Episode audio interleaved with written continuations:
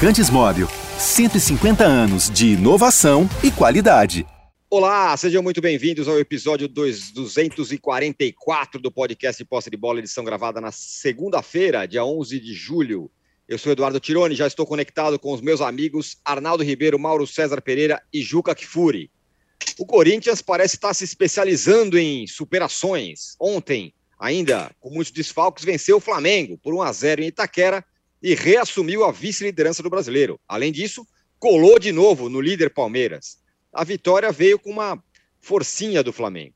Dorival poupou titulares, alguns titulares para o jogo contra o Galo pela Copa do Brasil do meio de semana, e o Rodinei fez um gol contra daqueles, né, bizarros, que foi o gol da vitória do Corinthians. De novo, vimos que o Corinthians sabe fazer de melhor, que é se fechar quando tem vantagem no placar. E no caso do Flamengo, Dorival exagerou no número de jogadores poupados, tá rifando o brasileiro. O Flamengo precisa de reforço na lateral, além de todos esses jogadores que ele está trazendo. Vamos dissecar Corinthians e Flamengo no primeiro bloco. E dá para falar que o São Paulo também se superou. Entrou em campo com cinco desfalques e ainda com 11 jogadores no departamento médico. Com 10 minutos de jogo, perdeu o Reinaldo machucado e ainda assim segurou o 0 a 0 contra um Galo que teve vontade e tal, mas muito pouca inspiração. O empate impediu que o Galo se aproximasse do líder Palmeiras, que empatou com o Fortaleza no Ceará, num jogo que, no finalzinho, as luzes se apagaram e aí o, o árbitro deu por encerrado o jogo. Serão temas para o segundo bloco. E no terceiro bloco a gente vai falar da despedida do Fred e também do time que no momento todo mundo quer ver jogar, que é o Fluminense do Diniz, que já está devidamente instalado no G4 e vem aí de quatro vitórias seguidas. Temos já uma enquete no ar, muito bem pensada durante todo o fim de semana, e a pergunta é a seguinte: quem joga o melhor futebol no Campeonato Brasileiro, não é na temporada, no Paulista, no, na Libertadores, é no Campeonato Brasileiro neste momento. Pegamos os quatro primeiros colocados: é o Palmeiras, é o Corinthians, é o Galo ou é o Fluminense? Vote aí.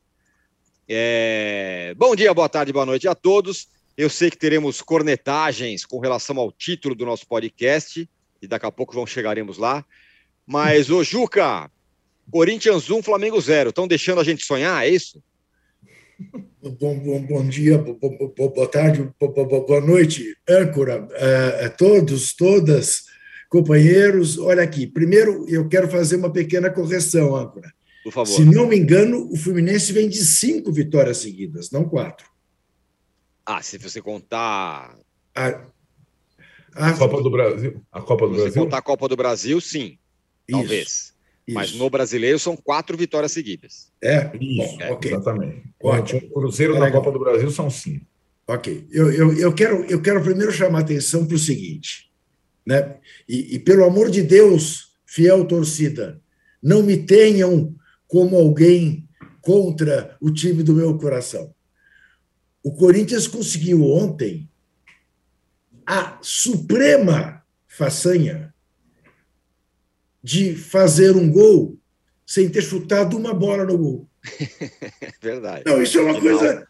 Pense final, nisso. O gol foi do Rodinei. Pense nisso.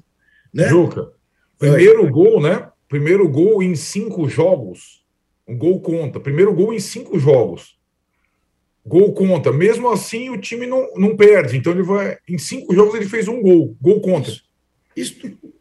E, e, e ontem não tinha chutado uma bola entre as três é. traves. Tinha, tinha, finalizado uma vez no final do primeiro tempo com esse menino Watson, que é uma belíssima surpresa, diga-se de passagem. Né? Então é um fenômeno. Quer dizer, você pensar que o Corinthians foi a Buenos Aires, eliminou o Boca Juniors da Libertadores sem chutar uma bola no gol. Tá bom, você dirá, não, depois bateu, fez seis gols de pênalti. Não vale. Né? E ontem, em Itaquera, linda, com 40 e tantas mil pessoas, né? ganhou do Flamengo, que se poupou, que se poupou. Eu achava que não ia poupar, Mauro tinha razão. Poupou-se, né? poupou-se principalmente no banco, né? ao deixar o Everton Ribeiro e o, e o Pedro fora, é, pôde ganhar o jogo. Cássio foi né, o melhor em campo, fez três defesaças, mas sem dúvida, depois que o Corinthians fez, depois que o Rodinei fez o gol contra, Rodinei que é da Fiel, né? descobri isso, eu não lembrava. Rodinei jogou no Corinthians uma partida em 2012 contra é. o Cruzeiro, 2 a 0 para o Cruzeiro. Depois foi embora, emprestado e nunca mais voltou. Mas Rodinei da Fiel, que nem o Benedetto. Uh, depois disso, depois do gol, o Corinthians não só defendeu-se bem, como até foi perigoso. Né? Se o Rogério Guedes, uh, Roger Guedes soubesse bater falta, o Corinthians até podia ter vencido por mais. E ele mesmo acabou, numa jogada brilhante, perdendo né, um gol que podia ser o do 2 a 0, embora em seguida o Pedro tenha perdido o gol quase equivalente que poderia ter sido do empate. Mas é que é impressionante, é inegavelmente impressionante a campanha do Corinthians. O Corinthians estar a um ponto do Palmeiras, com todos os problemas. Vocês falaram do São Paulo resistir ao Galo sem cinco titulares, com 11 jogadores uh, uh, no departamento médico. Olhem para o Corinthians. As, as grandes contratações feitas pelo Corinthians não jogam. Maicon, William, Renato Augusto. Né? O Fagner, que não é uma grande contratação, mas que é um jogador importante para o Corinthians, já tem gente dizendo que talvez ele deva voltar à seleção brasileira. Pelo amor de Deus, não façam isso com o pobre torcedor da seleção brasileira. Mas é impressionante o Corinthians estar a um ponto do Palmeiras. Isso é indiscutível.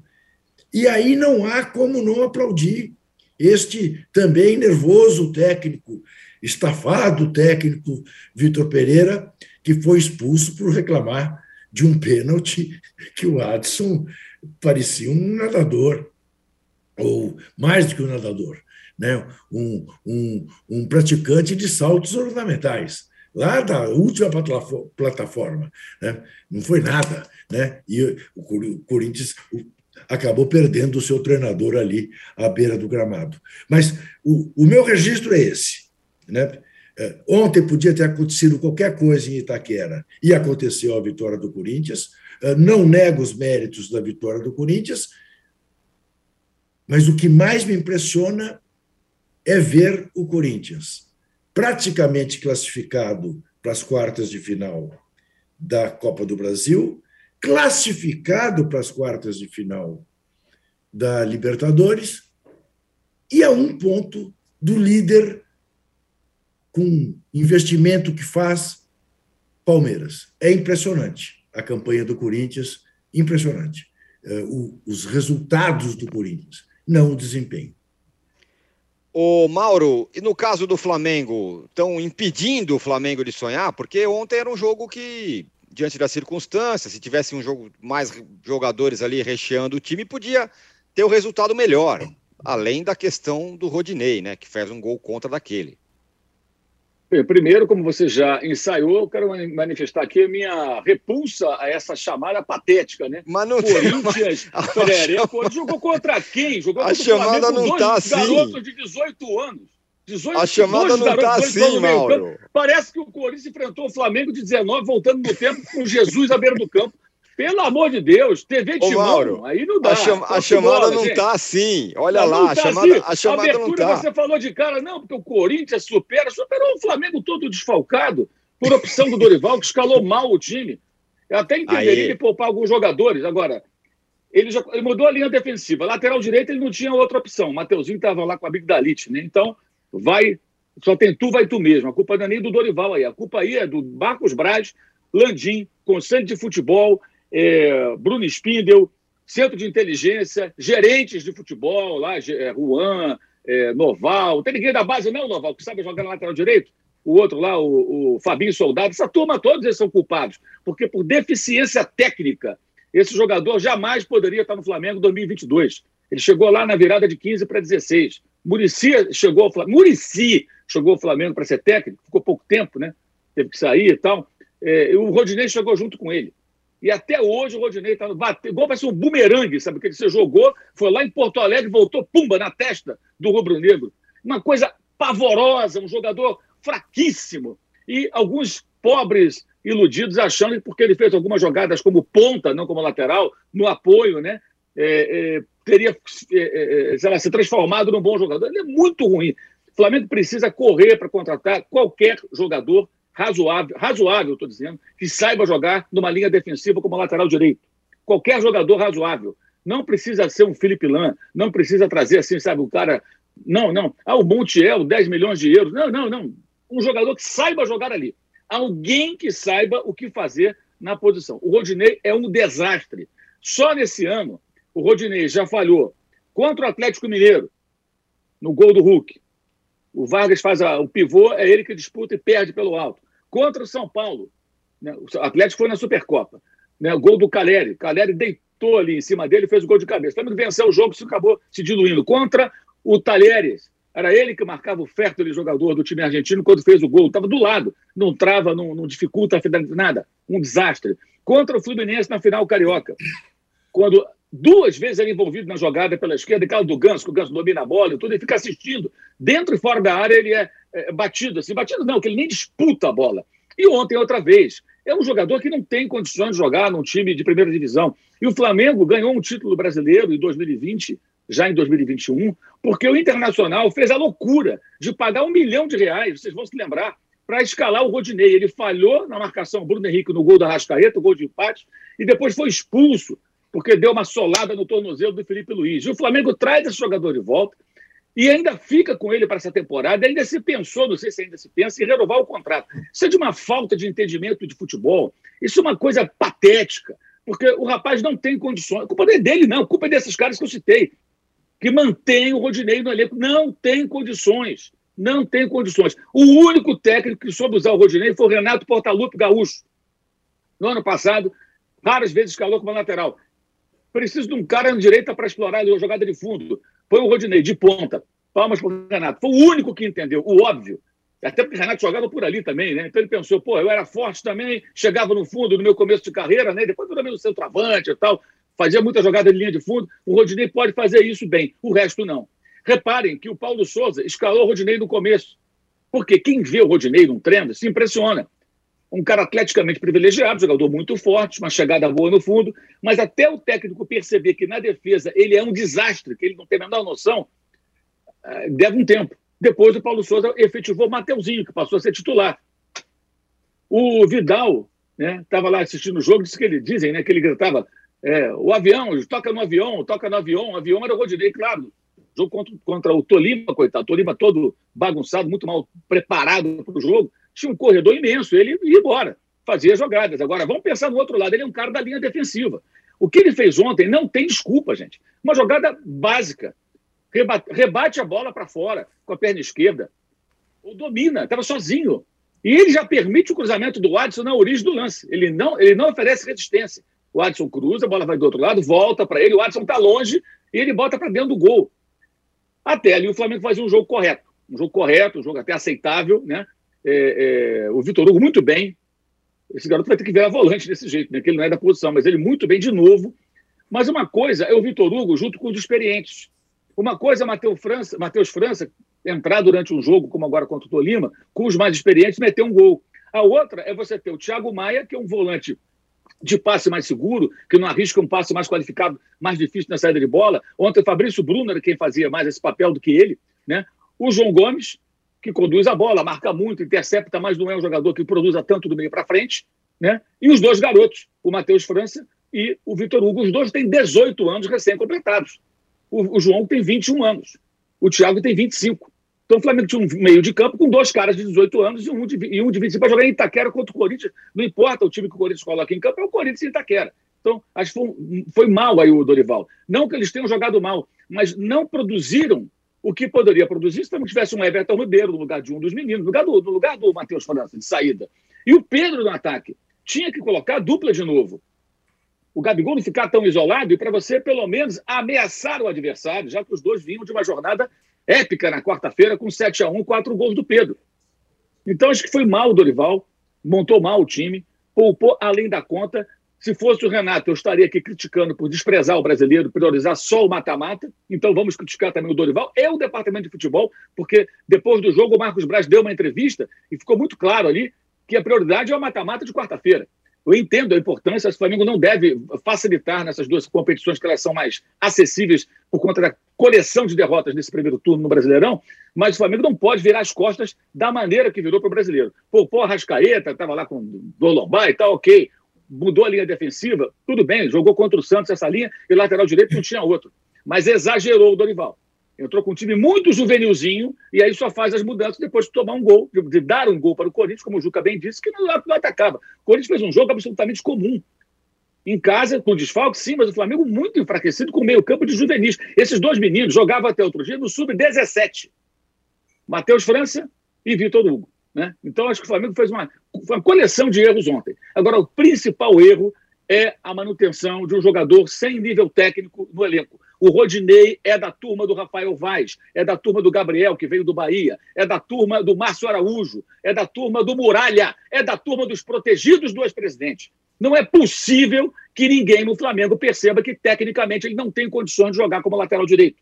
Não tem. Então, o Flamengo, como eu escrevi ontem, até o colega Bernardo Ramos usou também um paralelo parecido outro dia, Flamengo é um carro, um carrão de 500 mil reais com pneus carecas.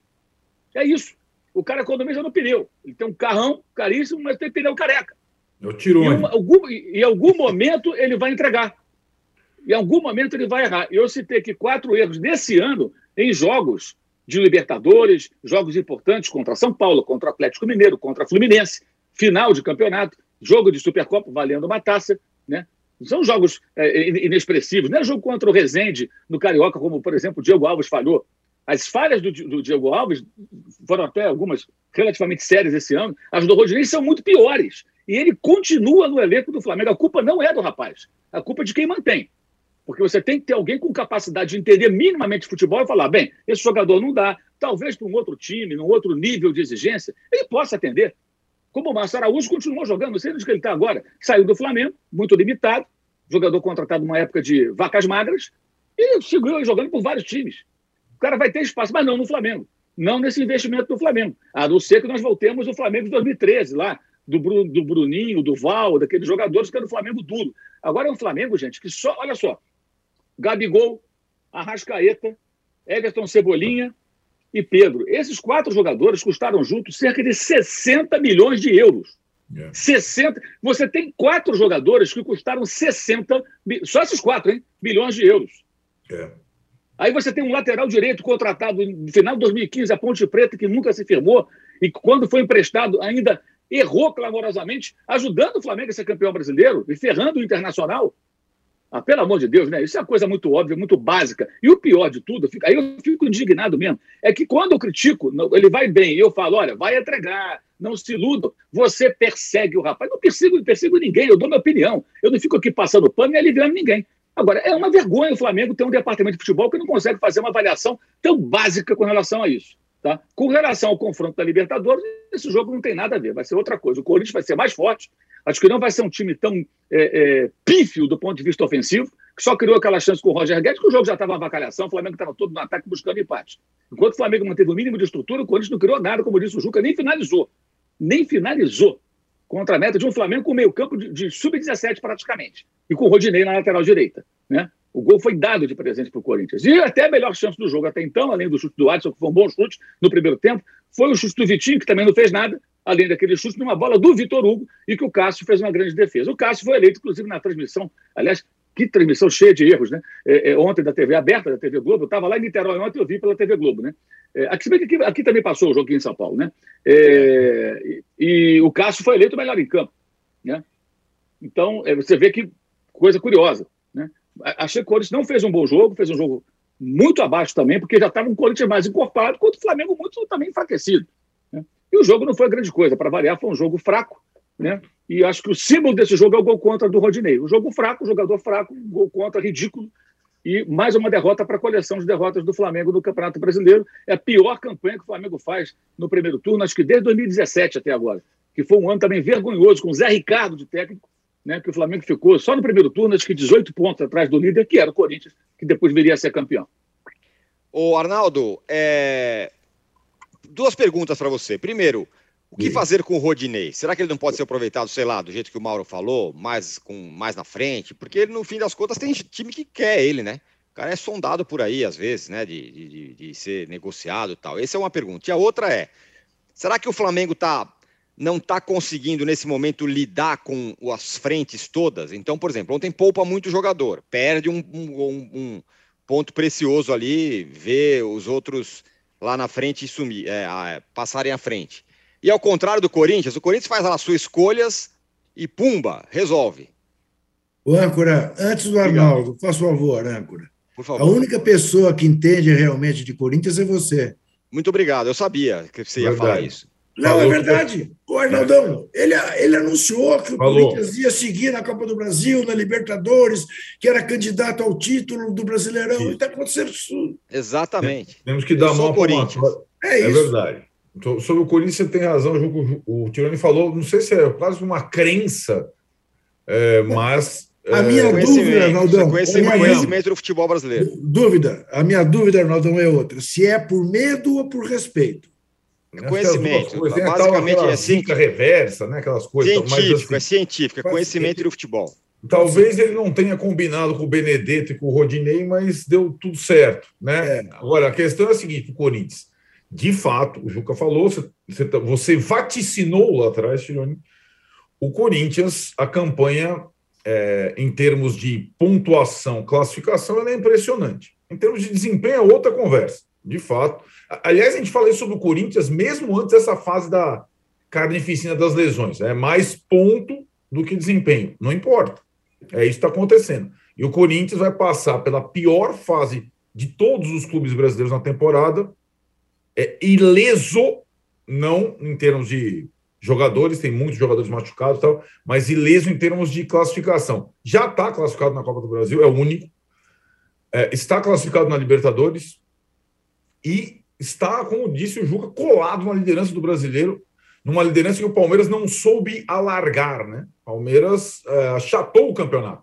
O que faria com que o Flamengo pudesse sonhar um pouco mais se vencesse o jogo, porque são nove pontos em relação ao Palmeiras, que não desgarra. É, e o, o, Flamengo vinha numa sequência e tem três jogos bem, acho que, acessíveis até o final do primeiro turno. Talvez a melhor tabela entre os times que estão lá em cima. Agora, é, vale salientar que o Corinthians nunca mais vai ser tão fraco como nessas semanas. Não vai ter mais um Corinthians é. tão fraco. Né? É isso mesmo. Vai, vai, ter o Yuri Alberto, vai ter o Balbuena, vai ter re, retorno de jogador machucado. O Corinthians nunca mais vai ser tão frágil. E aí o Corinthians pode com, já num, em patamares é, confortáveis de classificação, sonhar, se não com as três frentes. Acho que mesmo com o Yuri Alberto e Balbuena não tem elenco para três frentes, mas com algum título que talvez não, é, lá atrás. Não, é. não, não se esqueça, o Corinthians, é, vou citar dois reforços. Matheus Vital e Ramiro. São Isso, dois jogadores para compor elenco. Isso. Voltam de empréstimo, isso. vão ajudar. É isso. isso. Nunca mais vai ter uma relação de jogadores do Corinthians como teve da Bomboneira e desse jogo contra o Flamengo. É, em relação ao, ao, Flamengo e ao Rodinei, você perguntou no início, é, eu acho que o Flamengo talvez precoce. É, aqui eu falava para vocês na sexta-feira, o, o tamanho do jogo Flamengo e Atlético é o jogo mais importante da temporada brasileira até agora. O jogo da quarta-feira que envolve dois gigantes, rivalidade imensa e que a classificação barra eliminação de um ou de outro vai influenciar em toda a temporada, não só para os dois, como para o resto. Então o jogo tem muito peso, de fato. E, levando em consideração a estratégia do Atlético, o Flamengo é, priorizou exclusivamente esse jogo. O Atlético não. Flamengo foi muito modificado, muito alterado, e é curioso porque os prognósticos dessa partida, a gente falava sobre ela na sexta-feira e tal, é, eram davam conta que o Flamengo iria mais forte do que o Corinthians. No final das contas, o Corinthians foi com mais ou menos o mesmo time da Bomboneira, com o Watson no lugar do Mantuan, e o Flamengo foi desfigurado, né? O que também é, exemplifica o que foi o jogo. O Flamengo não conseguiu ser perigoso como vinha sendo. Agora, apostar, vai, tudo nas Copas com um dos melhores elencos do país é um pouco arriscado, até porque você perdeu o primeiro jogo. Né? Então, é, e você vai enfrentar um adversário forte, o Atlético, que tem retornos também. Teve retornos. Então, eu acho que, é, pode ser um inferno, a torcida do Flamengo faz diferença e faz, o Maracanã faz diferença e faz, mas é uma aposta arriscada que é essa que o Dorival fez, cara. É uma aposta arriscada. E, e na Libertadores, como disse o Mauro, Aí os, os dois times serão diferentes lá em agosto. Corinthians e Flamengo. Completamente diferentes. O Flamengo vai decidir a classificação contra o Corinthians no Maracanã, mas vai fazer o primeiro jogo em Itaquera é, nessa. Contra o Corinthians, que a gente falou, vai estar reforçado diferente. Então, a temporada do Flamengo, é, ela, até pelos reforços, só no setor ofensivo, praticamente, é o que diz o Mauro, além desses quatro é, contratados por por milhões de euros está chegando o Vidal, está chegando, mas tem situações defensivas, lateral, é, volância que ainda são carentes na equipe do Flamengo. Rodinei, Tironi, daqueles jogadores muito desgastados com, com, com a própria torcida, com o próprio clube. Tá evidente, aí que tá, né? O Paulo Souza se surpreender com, com a característica ofensiva do, ou com os treinos do Rodinei é uma coisa, o Dorival não, né? Então, assim, a, o, o Rodinei só consegue jogar protegido, ou em linha de três, ou como ponta, e acho que ele tem uma mesma relação de desgaste que tinha, por exemplo, o William Arão, que recém saiu do Flamengo. O William Arão, em outros times, ele pode até ser útil. É um jogador que faz gols, joga de terceiro zagueiro, é alto. Tá agora, no Flamengo não dava mais. Que qualquer coisa. É que não adiantava o William Arão fazer 10 partidas seguidas boas, fazer gols em nove se ele falhava numa partida crucial. É a mesma situação do Rodinei, né? É um desgaste, é muito tempo num clube, muito tempo num clube é, e sem uma, um desempenho. O Ilharão teve muito mais constância até do que o Rodinei no Flamengo. Estou pegando o exemplo do recém-saído. Então, acho que a, a solução é, é jogar no outro clube onde ele possa ser útil e possa ser utilizado como um ala e nunca como um lateral. O Azanelli Prata, aqui Malta Prata, fala o seguinte: a diretoria é leniente estimula a forma displicente desconcentrada de jogar de determinados jogadores, que terminam entregando vários jogos. É a pergunta dela. Isso é mais do tempo do. do. do Bandeira, de Melo, Mauro? Ou você acha que ainda existe isso? Eu acho que existe, claro que existe. Ficou bem claro ontem. No caso do Bandeira, ele chegou a falar uma vez numa entrevista né, que ele tinha lá os protegidos dele e aí eleger os jogadores. Na prática, você tem aí uma tolerância com a mediocridade, para dizer o mínimo. Do medíocre para nem medíocre, abaixo disso. Né? Você tem uma tolerância. Porque a quantidade de erros que o Arão cometeu no Flamengo também, assim, cheio de altos e baixos, né? É, é, e foi ficando, foi ficando. Foi salvo pelo Jorge Jesus, que resolveu levar ele para a Turquia. Um excelente negócio, né? vai pegar 3 milhões de euros pelo Ilharão um jogador que até chegou ao Flamengo sem custo na época, né? contratado junto, quando ele brigou na justiça com o Botafogo. Mas é para mim é bem evidente. O, o, caso do Rodinei é um caso gravíssimo, porque o Flamengo acha que vai disputar Libertadores, vai brigar por título de Copa do Brasil, desde que elimine aí o Atlético, tudo que consiga é, avançar. Com o Rodinei de lateral, o Mateuzinho é um garoto, um jogador ainda em formação, ainda não está pronto para ser titular, tem também deficiências defensivas, cometeu um erro patético também no jogo contra o Atlético Mineiro, o segundo gol, né, último jogo. Ele armou o ataque do Atlético, uma bola rebatida sem mais nem menos para frente, bola esticada no Hulk, saiu o segundo gol, gol do Ademir, esse jogo do, da Copa do Brasil. Depois o Flamengo descontou com o Lázaro, golzinho ali que foi importante para o jogo de quarta-feira. Mas existe sim.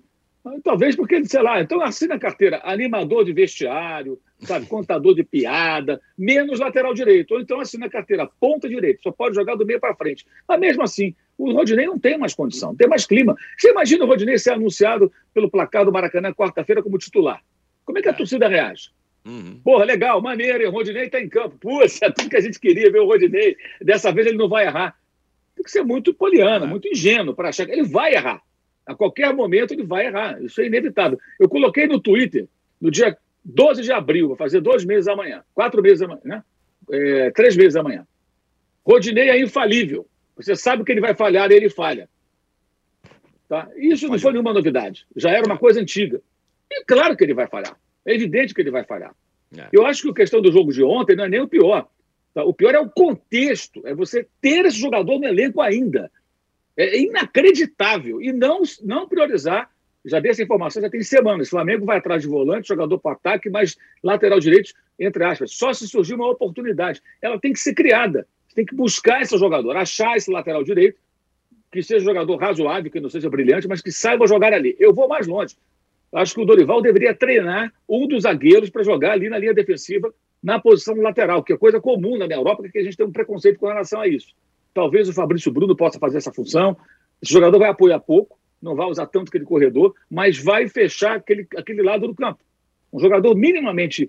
Estou falando de um profissional, gente. Aquela bola ser enfiada para dentro do próprio gol sem ninguém para disputar com ele é um erro que, assim, é inadmissível para um profissional. Não estou falando de peladeiro de fim de semana. O cara é profissional, está jogando no Campeonato Brasileiro, no campo do Corinthians, com a camisa do Flamengo, contra o Corinthians. Que é isso, gente? Bota aquela bola para dentro do gol. Se tem um cara disputando com ele, ele se atrapalha, tá, acontece. Mas não, como foi já um gol ridículo do Léo Pereira contra o Botafogo no Carioca. Fez um gol ridículo contra. Só que foi 3 a 1 Flamengo, então isso foi esquecido. Anote aí, Léo Pereira é outro. A qualquer momento vai entregar. Não hesite. Não, não, não penso. Aliás, essa semana, um desses perfis do Twitter que fica recuperando imagens antigas e, e efemérides lembrou, é, essa semana agora, há poucos dias, a estreia de Jorge Jesus no Flamengo. Atlético Paranaense 1, Flamengo 1. O gol do Atlético foi do Léo Pereira. Quem marcava o Léo Pereira era o Rodinei. Marcava a força de expressão, claro. E o gol do Flamengo foi de Gabigol. Quem marcava o Gabigol era o Léo Pereira. Os dois entregaram no mesmo jogo, gente. E os dois jogam no, jogam no time do Flamengo. E os dois deverão ser titulares na quarta-feira. Rodinei na direita. Que beleza. E Léo Pereira na zaga pelo lado esquerdo. É, é realmente, é, é, isso é, é muito desconhecimento de futebol, para não falar de irresponsabilidade de todo mundo desse departamento de futebol do Flamengo. Do Landim até lá o Fabinho, né, Fabinho Soldado, passando pelo Braz, passando pelo Spindel, pelo Juan e pelo Dorival Júnior, também, que é o técnico, né? Que tem que encontrar uma solução. Insistir no Rodinei é gostar de viver perigosamente. Muito bem, fechamos o primeiro bloco do podcast Posse de Bola. Eu queria deixar claro aqui um depoimento antes de você, antes de você encerrar. Primeiro, claro. não sei como é que estamos de likes. Não estamos mal. Estamos, estamos mal. mal. de likes. É porque você, você não faz a pregação. Não, o debate estava quente. Você não estabelece metas. Você Estabeleça a meta metas. agora. Temos 2 mil, Juca. Quanto que a gente vai chegar? Outro dia a gente pediu 5 mil, chegou a 6 mil, não foi isso? Foi. 5 mil é o mínimo. Então, é, estabelecemos isso como piso. Então, piso, 5 mil, é, é likes. Mínimo, é o mínimo. Tá? Agora, a minha declaração, depois de tudo que foi dito nesse primeiro bloco, é dizer o seguinte: gravem isso, deixem isso, façam manchete disso. Eu amo o Rodinei. muito bem. Essa perseguição que se rapaz. Essa é, é muito isso. Ah. Fechamos o primeiro bloco do podcast Posse de Bola 244. A gente volta já já para falar sobre Galo e São Paulo e também do Palmeiras. Não sai daí, já voltamos. Há mais de 150 anos, os lubrificantes Móbil acompanham a evolução dos motores, trazendo tecnologia e inovação para veículos de todo o mundo. Uma tradição que se renova a cada dia, garantindo a liderança no desenvolvimento de produtos de alta performance. Conheça a tecnologia móvel para o seu motor durar mais. Se tem movimento, tem móvel.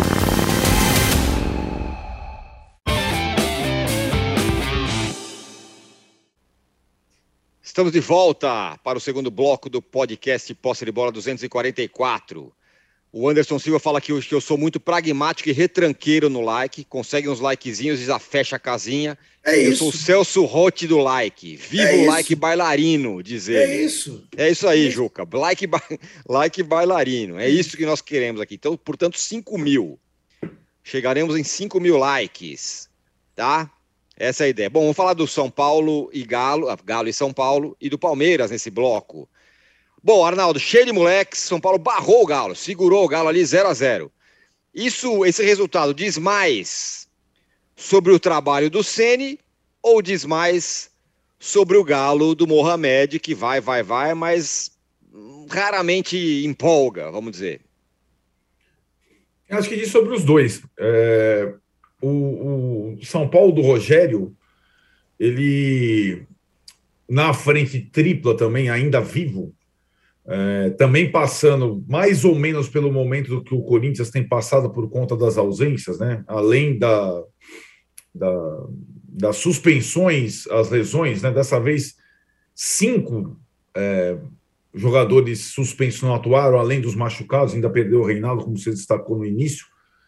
É, o, talvez a vantagem do São Paulo sobre o Corinthians seja o elenco mais equilibrado, né? Sem, sem e uma base também, assim como a do Corinthians, que completa quando necessário. O Mauro falou do meio de campo do Flamengo contra o Corinthians no, na, na Neoquímica Arena. O São Paulo jogou com três jogadores de 18 anos no meio de campo contra o Atlético no Mineirão com 50 mil pessoas. Foi mais ou menos essa situação.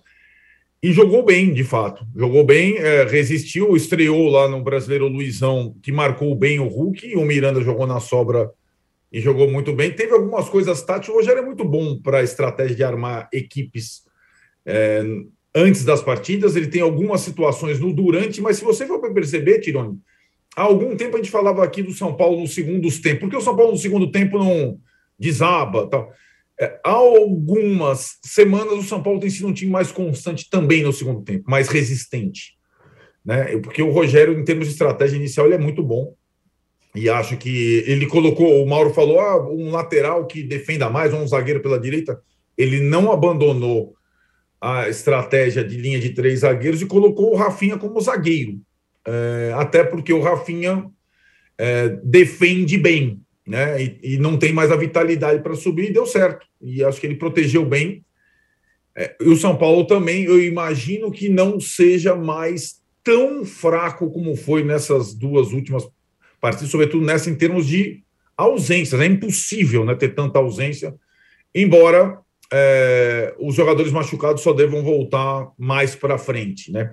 É, alguns deles, outros nem voltam essa temporada. O que vai acontecer contra o Palmeiras na quinta-feira é que os cinco suspensos descansaram, vão poder jogar.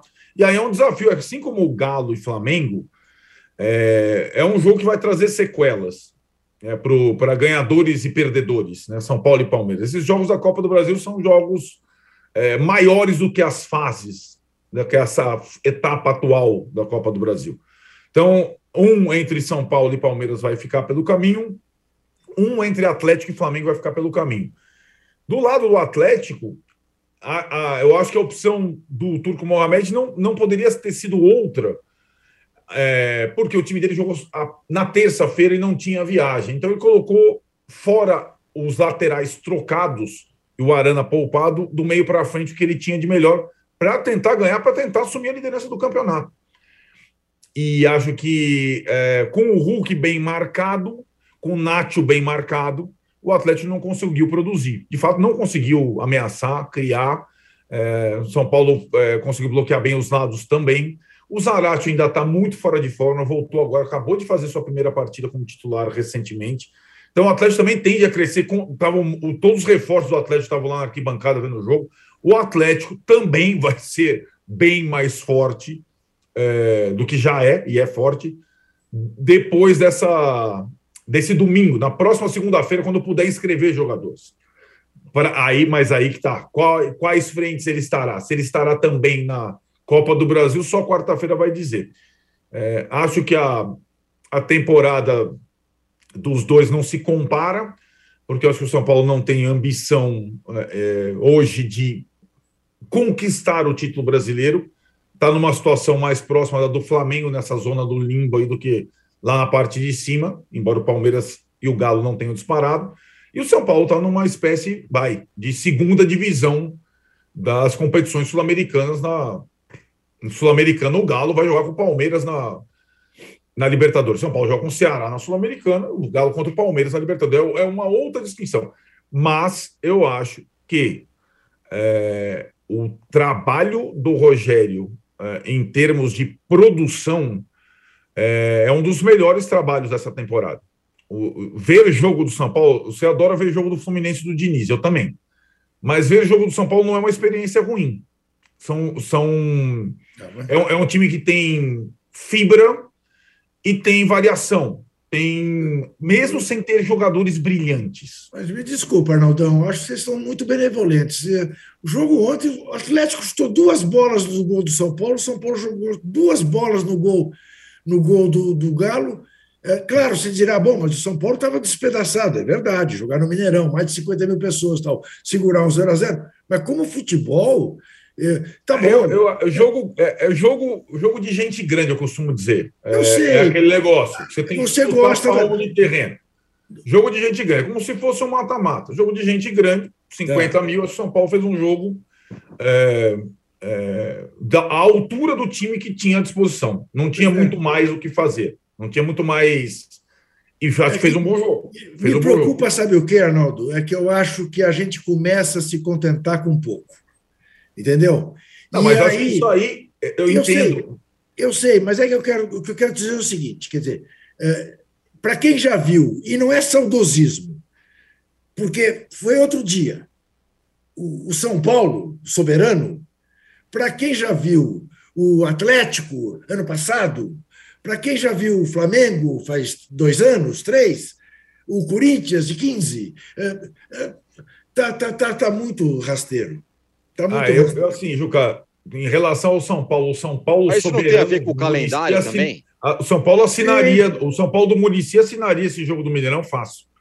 Tá depende certo. de cada time, depende de cada time, depende. Nós estamos numa temporada completamente atípica. Eu Talvez sei. Talvez o Corinthians seja aquele que a gente. Eu sei, eu sei, Arnaldo. Mais superlativo. Você encontrar uma partida Paulo... boa do Corinthians que enche os olhos, não, não você não acha. O São não Paulo acha. do Murici assinaria este jogo se o São Paulo do Murici fosse jogar contra o Atlético, nas circunstâncias em que este São Paulo sim, foi jogar, sim, sim. sem dúvida, um jogo.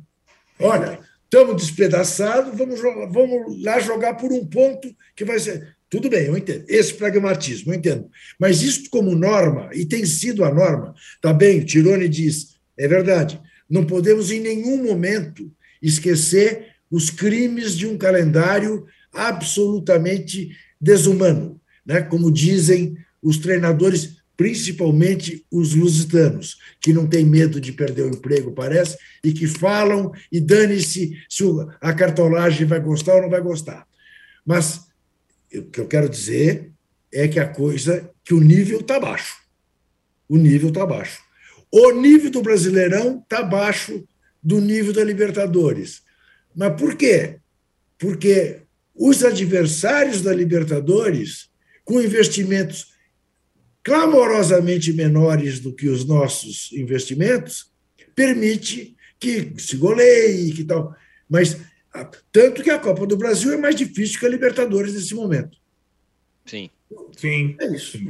O, o Mauro, é, o Galo do Mohamed, como eu falei, vai, mas não vai muito. Não empolga, não é e tal. Como você acha que esse time chega para esse jogo da jogo importantíssimo da quarta-feira? Até agora não enche os olhos, né? Como disse Juca. É, é só uma questão de encher os olhos. O Atlético não joga um bom futebol. O Atlético não é um time competitivo como era no ano passado. O Atlético, eh, mesmo vencendo alguns jogos, não tem jogado bem. É, acho que chega com uma vantagem de um gol contra um adversário também que é muito inconstante, que é o Flamengo. Então, você também não tem o um Atlético diante de, um, de uma equipe que é, tenha consistência, jogos seguidos de bom nível que possa é, gerar insegurança. Embora a insegurança pareça ser algo inerente a alguns personagens, pelo menos do Atlético Mineiro, como é o caso do seu grande artilheiro Hulk, né? Porque haja chororô, meu amigo. Haja chororô. Cara, ontem que foi coisa realmente... constrangedora aquela entrevista no final do jogo é uma coisa assim que, olha, é, é, vergonha ali é pouco. Sabe, reclamar de pênalti do Miranda naquele lance. E outra coisa, o tempo todo se pede pênalti, o tempo inteiro. O tempo inteiro. E a central do apito ainda falou no primeiro momento que foi pênalti. Foi. Ah, central é do apito, pelo amor de Deus. Pô, esse do Miranda, realmente, o outro do Dá braço, um nós por até discutir, mas esse do, do, do Miranda não tem não, menor mas é o tempo né? todo. Esses é. jogadores ficam pedindo pênalti o tempo inteiro. A transmissão mineira também é uma coisa insuportável. O Atlético pede pênalti, o Atlético. Ah, pô, lá, inferno, porque os caras não se tocam, uma coisa é, é, pequena, sabe? Um clube de tanta torcida, um clube tradicional, um campeão brasileiro. O mínimo de altivez, gente. Sabe? Resumir tudo a arbitragem, a vida inteira. Até quando? Até quando? Apareceram os benfeitores, contrataram jogadores, montaram o time forte, ganharam o título. Pô, que legal. Continuam com aquele pensamento pequeno, provinciano, que só encontra eco na ala subserviente pífia da imprensa local. Não é todo mundo, claro, mas tem uma turma lá que, pelo amor de Deus, que gentinha pequena, boba, sabe? É, é lamentável. Ontem aquilo foi profundamente constrangedor. E o São Paulo, quando a gente chegou a conversar aqui, ah, o São Paulo todo desfacelado, vai perder. Não, tem essa de vai perder. Não perdeu. Não perdeu o jogo. Foi para o São Paulo foi bom. Resistiu bem. Miranda jogou muito bem, por sinal, né? É verdade. Uma partida muito, muito boa do Miranda, né? numa situação também que né, o time está mais protegido, está mais organizado, ele consegue dar conta. Agora, se for para jogar lá no campo do adversário, é, é, é, encurralando o adversário, em casa, como o São Paulo gosta de jogar com o Rogério Senna, aí é mais difícil para ele, né? Recuperação e velocidade contra atacantes mais jovens e mais velozes, ele vai ter dificuldade. Jogando assim, ele, pelo posicionamento, pela experiência, ele consegue bem e, e, fez uma ótima partida. Mas o Atlético deveria sair de campo pensando, gente, o que, é que a gente está fazendo de errado? O que, é que tem que mudar? Porque além do Flamengo na quarta-feira, o Atlético terá o Palmeiras. E mais algumas semanas. Né? Uhum. Né? Três semanas depois, aproximadamente. Palmeiras e né? Corinthians ainda na virada. Tem, é, tem o Corinthians no brasileiro, tem o Palmeiras pela Libertadores. Pela, pela Libertadores é. Dois jogos. O Atlético precisa jogar mais. Não adianta só contratar se o time não conseguir produzir mais. O Atlético tem jogado um futebol bem abaixo, bem abaixo. Mas ao invés de enfrentar os seus próprios problemas e tentar corrigi-los, o Atlético tudo é, é, coloca na conta da arbitragem. Aliás, o André Rezec, eu não vi, mas eu li que o André Rezec fez uma ótima observação com relação àquela coisa patética de levar para o tribunal o Gabigol, o, o, fato do Gabigol ter dito que o, o, o que ia virar inferno, né? No jogo do Maracanã. É claro que é no sentido figurado. Depois de um inferno que foi também lá em Belo Horizonte, com muita pressão, que é do jogo, faz parte. Salvo um excesso ou outro, é normal. É... Então, se for levar ao pé da letra, né? Durante anos o Atlético usou, caiu no, no horto, está morto, né? Pois é, e nunca ninguém é. foi para o tribunal porque se falava tanto, caiu no horto, está morto. É óbvio que ninguém morria por conta disso, era no sentido figurado. Você vai perder para o Atlético. Então caiu no horto, está morto. Então, você vê como realmente essa bobageira toda, essa bobagem, essa bobajada toda desse pessoal é, é acaba é, é derrapando é, é, nos próprios atos e nas próprias declarações. Isso é uma besteira, não, isso não traz nada de bom para o futebol. Mas, enfim, infelizmente parece que no Atlético tem muita gente que só pensa assim, só tudo é arbitragem. Ainda tem a central do apito para dar uma temperada ali no negócio, né? Ontem foi demais. Como tem a central gente... do apito também é, parece o Rodinei, sempre falha. Como tem gente que, que, que, que ouve uh, o que quer, e, aliás, ouve o que não quer e entende o que quer.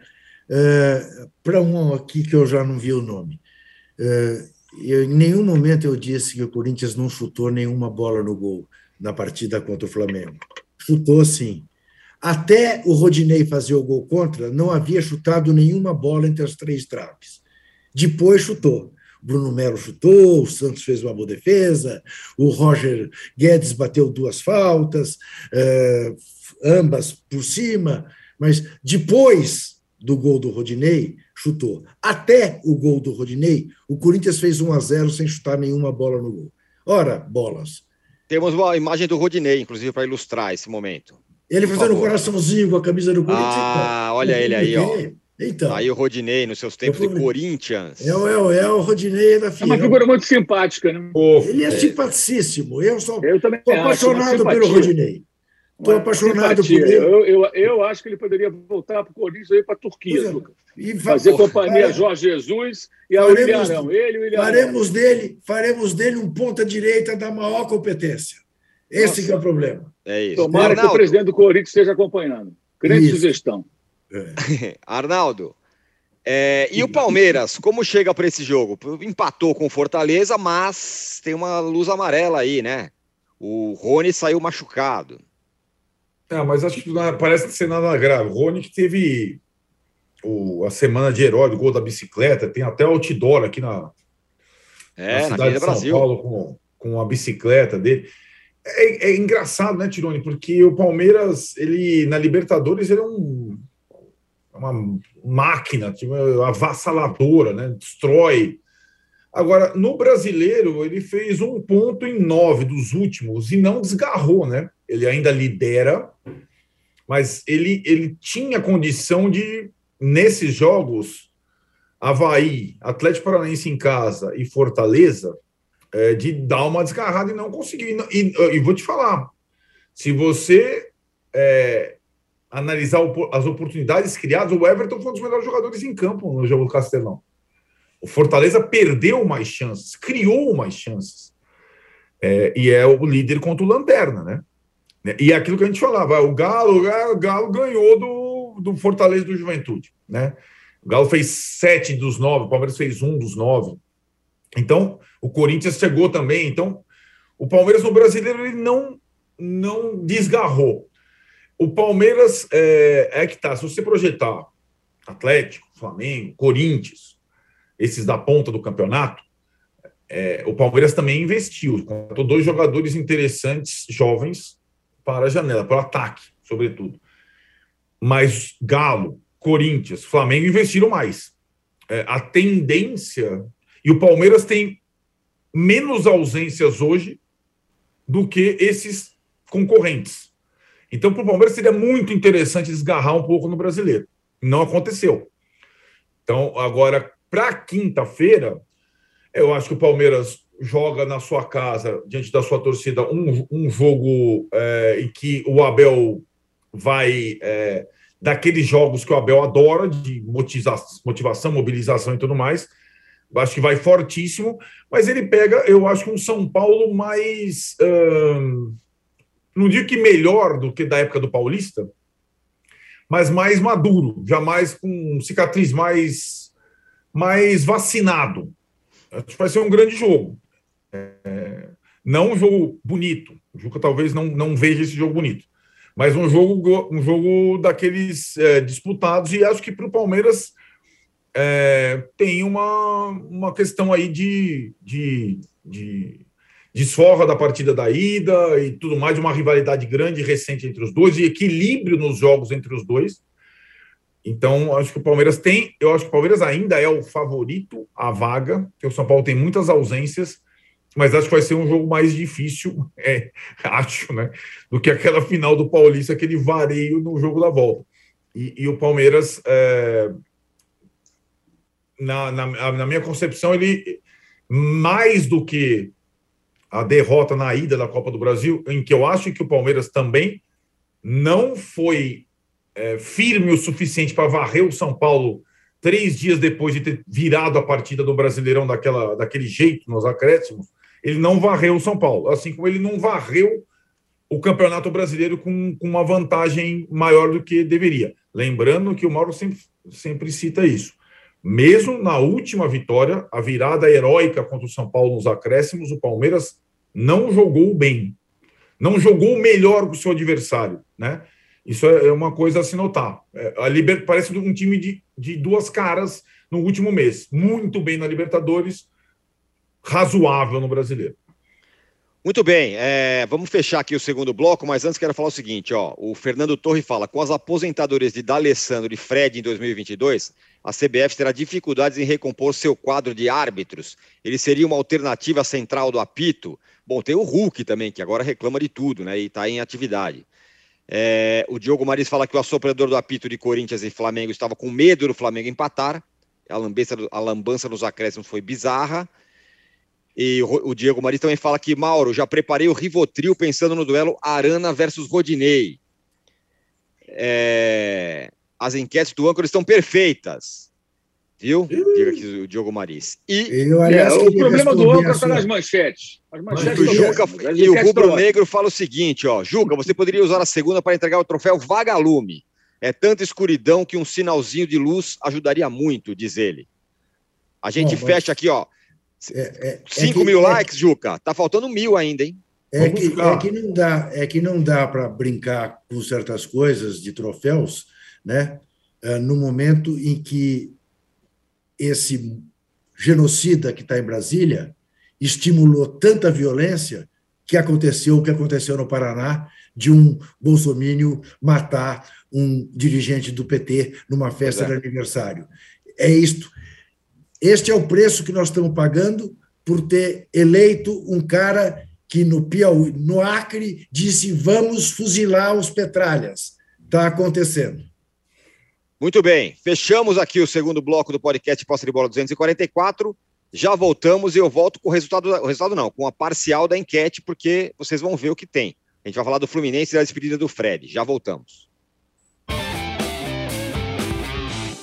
Você já sabe, né, que para ficar por dentro de tudo que acontece no Brasil e no mundo, basta ficar de olho no canal UOL. As principais notícias do dia você acompanha no UOL News, de manhã, à tarde e à noite. Em ano de eleição presidencial, tem o nosso radar das eleições para você se informar e entender as disputas por todo o Brasil. Se o seu lance é o esporte, o canal UOL não te deixa na mão. Toda segunda-feira e toda sexta, o Posse de Bola comenta a rodada do futebol e tudo aquilo que tem de novidade no mundo esportivo. E todas as terças, quartas e quintas você assiste ao All News Esporte comigo e com o nosso time de comentaristas e convidados especiais. A melhor cobertura de entretenimento da internet está em Splash. As maiores estrelas do Brasil e do exterior, você sabe, estão aqui no Atalab. As línguas mais afiadas da internet passam por aqui para te deixar por dentro de tudo que tá bombando. Assista, comente e compartilhe o canal UOL em 2022. O seu universo online ao vivo e a hora que você quiser. Estamos de volta para o terceiro bloco do podcast Posse de Bola, é, número 244. Juca, não sei se você reparou, é claro que reparou, nos jogos do Campeonato Brasileiro teve um protesto dos jogadores. Isso. Bola. Lembrou o Bom Senso Futebol Clube. Pois se é. mobilizaram tardiamente, diga-se de passagem, porque os alertas já tinham sido feitos diversas vezes que as mudanças na Lei Pelé eram contra os atletas e a favor da cartolagem. Para você ter uma ideia, tem lá a revogação de dois artigos que impede que clubes que estejam, ah, enfim, ah, com dívidas ou tenham utilizado mal o dinheiro que recebem, não poderiam mais receber dinheiro público. Isto está sendo tirado da lei, tá? Está no Senado, vamos ver se a pressão. Aliás, ao contrário, está na Câmara dos Deputados, vamos ver se conseguem pressionar. Mas é mais uma jogada na cartolagem eh, contra os atletas que se mobilizaram, enfim, né, por, por um gesto que eu temo tenha sido tardio. Em relação à despedida do Fred, foi realmente um momento muito bonito, muito bonito.